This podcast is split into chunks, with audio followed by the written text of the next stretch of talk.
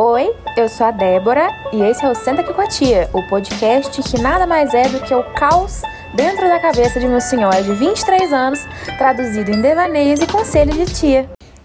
Olá, olá, tudo bom? Tudo bem? Bom dia, boa noite. Seja bem-vindo a mais um episódio do Senta Aqui com a Tia. Hoje numa versão relax, tá? Para trazer para vocês mais um insight. Pois é.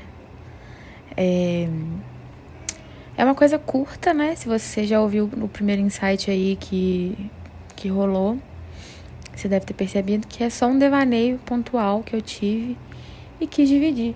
Porque se eu não dividir com alguém, com alguém e com o Spotify, né, no caso, e com todas as plataformas, não vamos ser. Spotify me patrocina, por favor. Perdi o foco. É, mas enfim. O que eu queria dizer mesmo é que.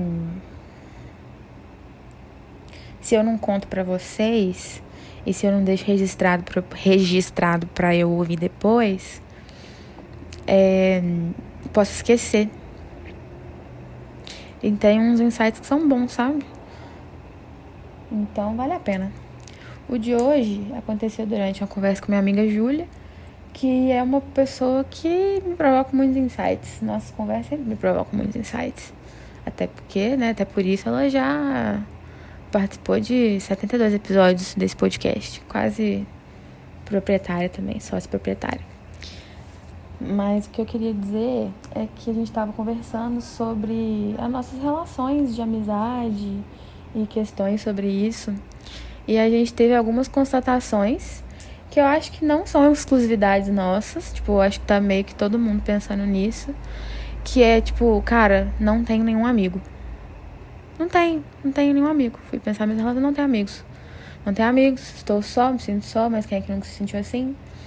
Adoro citar música no meio do, da fala, gente, desculpa, perdão. Mas a gente tava falando sobre isso e aí me veio a reflexão. É, segue o Pix aí. Pra, se você quiser ouvir, faz um pix, mentira. Mas se quiser, pode fazer, fica à vontade. Apoiar um, um, apoiar um criador de conteúdo aí, hein? Não é má ideia, não. Mas tô sendo ambiciosa. É... E aí, pensando né, na efemeridade das relações e na, na, no poder de capacidade delas, das nossas relações poderem se, se mudar, se transformar e até acabar tipo, né, quando for a hora, ou até dependendo das circunstâncias. E me fiquei, fiquei pensando nisso, me peguei pensando. A gente tem mania de construir e idealizar o nosso futuro com as pessoas e o cenário próximo ao que a gente tem no presente.